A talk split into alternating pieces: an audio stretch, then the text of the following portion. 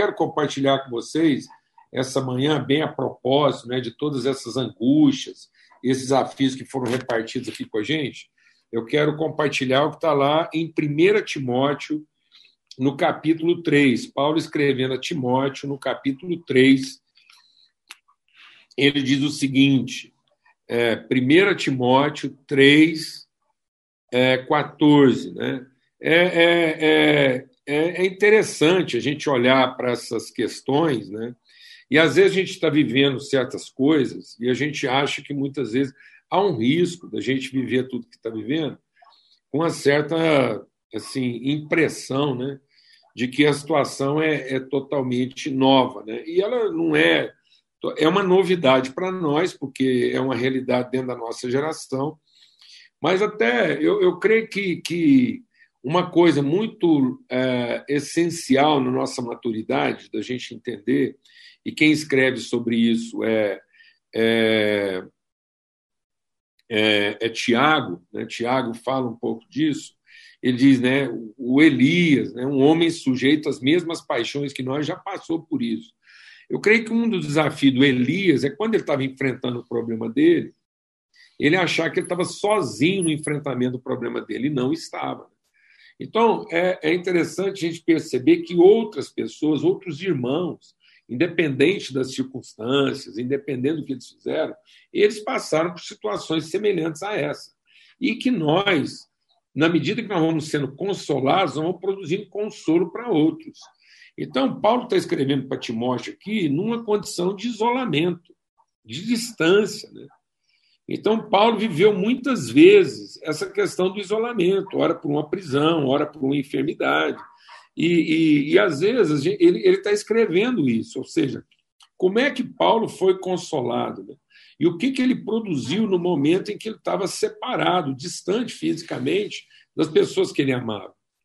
Para a gente poder assimilar isso, porque às vezes a gente. Uma das coisas que agrava o nosso problema é achar que a gente está sozinho nele, ou que ninguém passou por isso, ou, ou que é, nós não vamos saber, ou que Deus não está atento. E, na verdade, quando Deus nos permite alguma dificuldade, é para ir nos consolando. E naquilo que ele nos consola, a gente vai produzindo consolo para outros. Então, isso é um fluxo.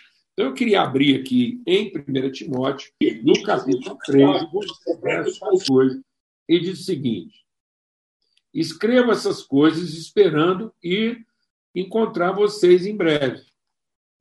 Se a gente fosse transliterar, se a gente pegasse o que Paulo está falando aqui e fosse usar uma linguagem nos dias de hoje, é como se Paulo estivesse falando assim: estou gravando esse podcast esperando uma hora encontrar com vocês.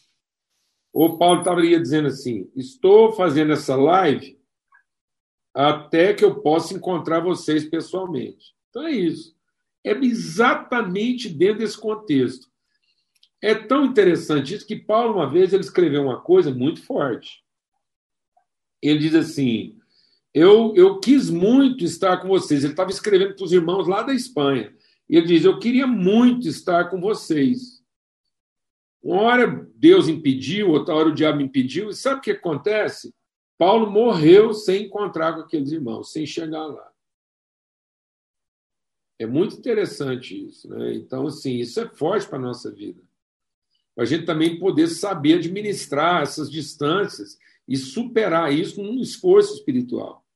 Então, Paulo registrou algo que não só serviu para a vida de Timóteo, como está servindo para a nossa vida até hoje. Então, é importante entender que tudo que está acontecendo hoje não é uma pausa. Não estamos vendo uma pausa.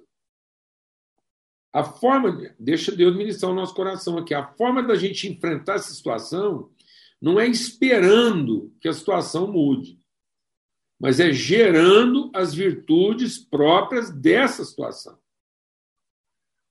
Então há muita coisa para ser gerada que só num momento como esse, essas coisas podem ser geradas com essa propriedade, com essa autoridade.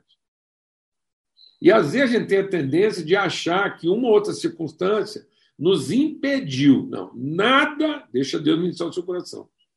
Nada, nada, absolutamente nada significa impedimento para que o Filho de Deus continue gerando virtude. Então, nós precisamos entender que, diante de uma dificuldade que não é um impedimento, qual é o tipo de virtude que vai ser revelado. Aliás, é bom a gente lembrar que toda virtude associada ao Espírito Santo, elas só são relevantes em tempo de dificuldade. Ora, quando é que a gente precisa de paciência? Quando é que a gente precisa de longanimidade? Quando é que a gente precisa de misericórdia? Quando é que a gente precisa de bondade? A misericórdia são para tempos de miséria. A paciência são para tempos de tribulação. A longanimidade são para tempos de enfrentamento. A hospitalidade. Quando é que a gente usa hospitalidade? A gente usa hospitalidade em tempos de quê? De separação, de distância, de peregrinação. Então, na verdade, as virtudes se revelam em tempos de desafio. Então, não deixe ser enganado pela ideia de que nós estamos vivendo uma pausa, porque não é uma pausa. Nós não estamos vivendo uma pausa. Nós estamos vivendo um dos momentos mais intensos e propícios para a revelação da virtude. E agora eu quero compartilhar com vocês então, o que Paulo está dizendo. Ele está dizendo o seguinte: o que, que eu espero? Eu espero ir você, ver vocês em breve. Então, eu vou parafrasear aqui para ficar claro na sua cabeça. Estou gravando uma, um podcast, estou mandando uma live, porque a minha vontade é encontrar vocês em breve. Mas, caso eu demore.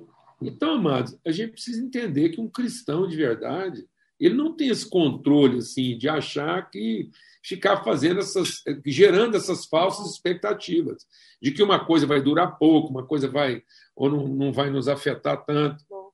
Então, é isso isso é uma isso é uma, uma presunção da nossa parte.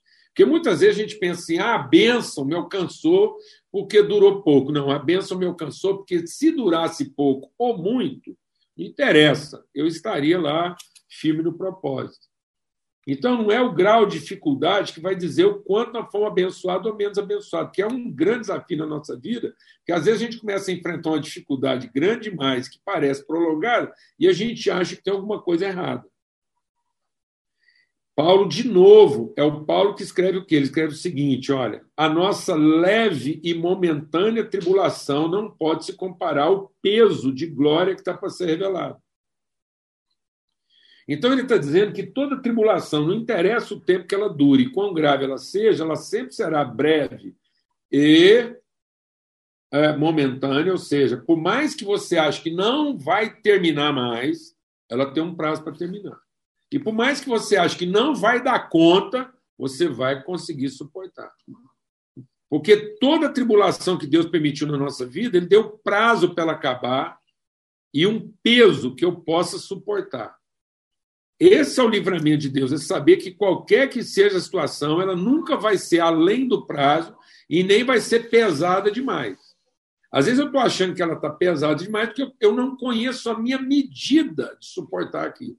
E às vezes eu estou achando que ela está prolongada demais, porque eu não conheço a medida de percorrer aquele caminho.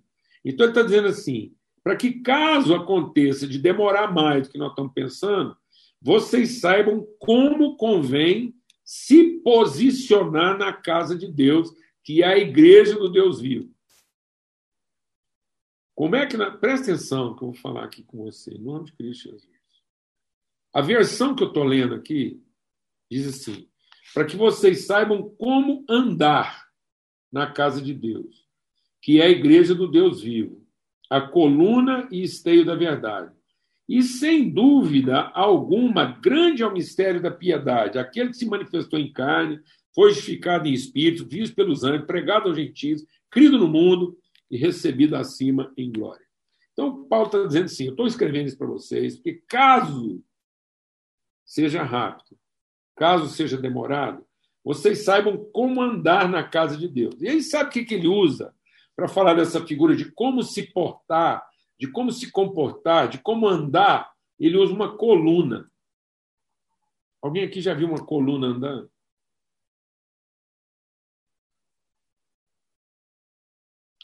Então, o que é uma coluna? Amados, eu vou falar uma coisa para vocês. A gente está tão. Deixa Deus ministrar o nosso coração. A gente está tão viciado, isso é vício. A gente está tão viciado em pensar a vida pela ação e não pela convicção. A gente está tão viciado em pensar no serviço, no desempenho, e não na convicção, na fé, na certeza. Que toda vez que a gente está falando dessas coisas aqui, toda vez que eu estou ministrando sobre virtude, presta atenção, eu vou te falar. Toda vez que eu estou ministrando sobre virtude, sobre fé, sobre relacionamento, sobre compromisso, vida de igreja, quase que invariavelmente, é uma das primeiras perguntas que eu escuto quando está terminando a administração. Me dá um exemplo prático. Como se atitude não fosse uma coisa prática. Porque as pessoas estão sempre associando prática ao desempenho, à atividade, e não à atitude. Então, o que, que uma coluna faz de prático? Fala para mim. Olha para uma coluna. Você, tá, você vê uma coluna aí na sua casa? Então, o que, que uma coluna faz de prático? Em termos de atividade, eu vou te falar uma coisa: nada. Porque é exatamente esse o papel da coluna ficar firme no lugar que Deus colocou ela. E às vezes a gente está tão apavorado com as coisas que a gente não sossega. A gente, a gente desenvolveu uma cultura espiritual, até eu, eu comento isso às vezes nos cultos. Nosso culto é assim, ó. É, agora que nós estamos na presença de Deus, vamos todo mundo ficar de pé. É engraçado isso, né? Porque quando Jesus entrou na casa da Marta e da Maria, a Maria estava lá ocupada com muito serviço. Cheio de quê? De práticas. É, a, a, a, Marta. A Marta estava lá um lado para o outro, papá, agitada, movimentando, resolvendo. E a Maria estava o quê? O que, que a Maria estava fazendo? Sentada, ouvindo aprendendo, construindo convicções. Agora eu te pergunto uma coisa: qual das duas está sendo mais prática? Seja honesto. Seja honesto. Se você tivesse que definir uma vida prática, qual que você usaria? A figura da Marta, ocupada com muitas atividades, ou a Maria, sentada, prestando atenção no que Deus está querendo ensinar para ela? Então, tem hora que na nossa vida aprender, gerar virtude, transmitir fé, convicção, parece que não é prático.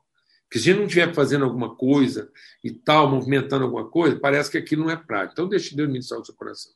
Para que as nossas ações tenham eficácia, nós precisamos conferir nossa atitude. Porque tem muita gente que está agitada fazendo coisa que não expressa sua fé, expressa sua ansiedade. Então, muitas pessoas são ativas, e não é porque elas têm fé.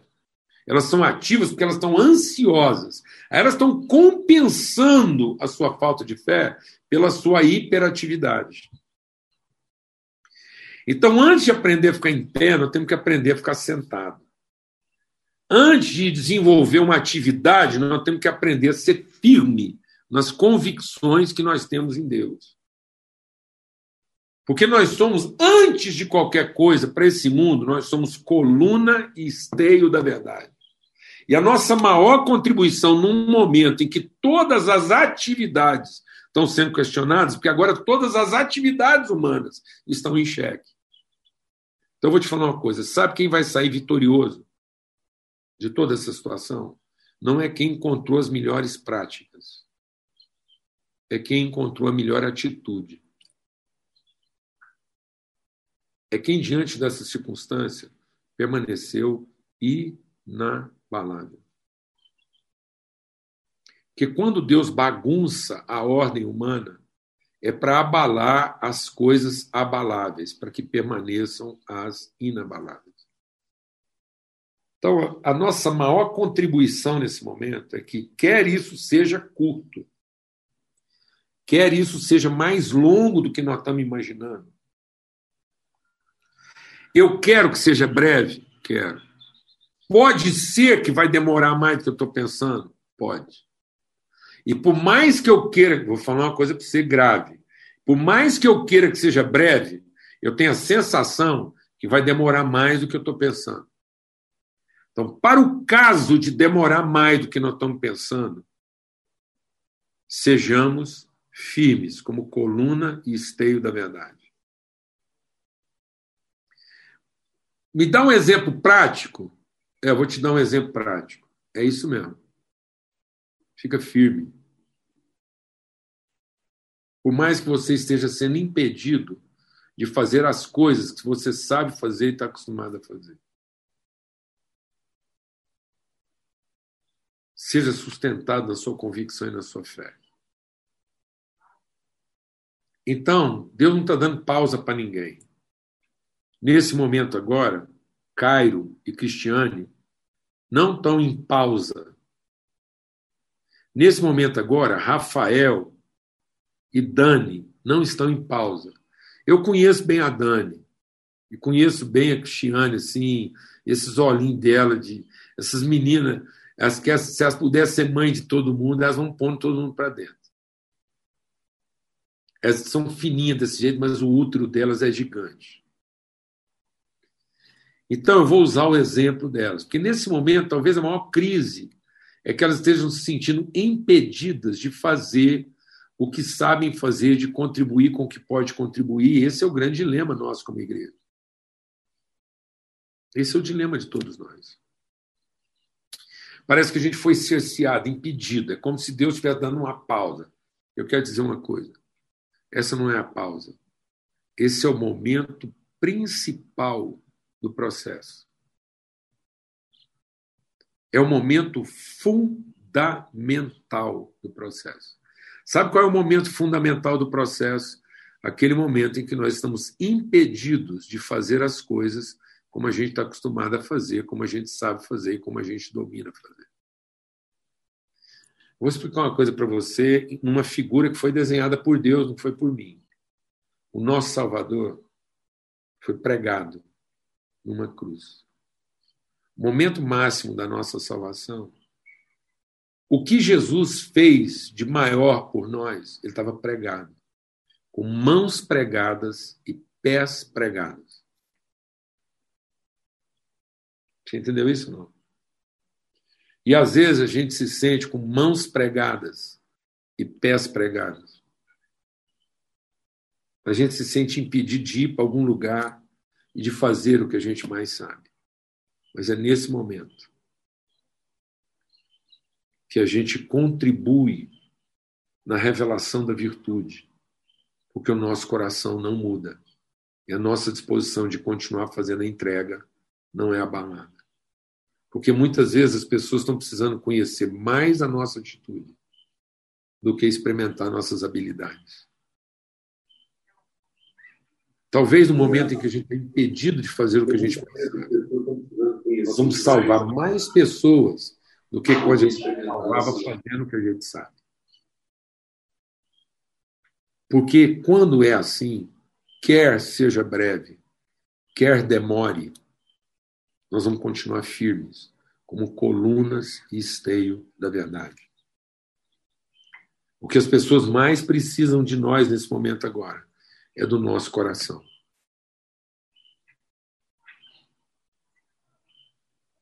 elas precisam do nosso coração.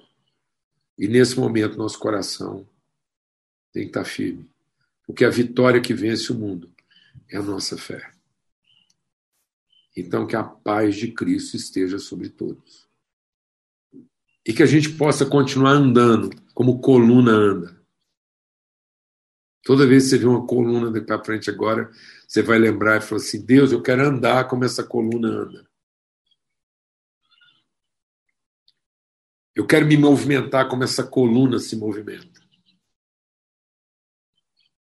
Eu quero ser esse testemunho de que, mesmo quando eu estou impedido, que eu me sinto muitas vezes impotente para fazer alguma coisa, quem sabe aí não está a minha principal contribuição para com as pessoas, porque elas vão conhecer minha fé, meu compromisso inabalável de continuar oferecendo aquilo que eu tenho para oferecer.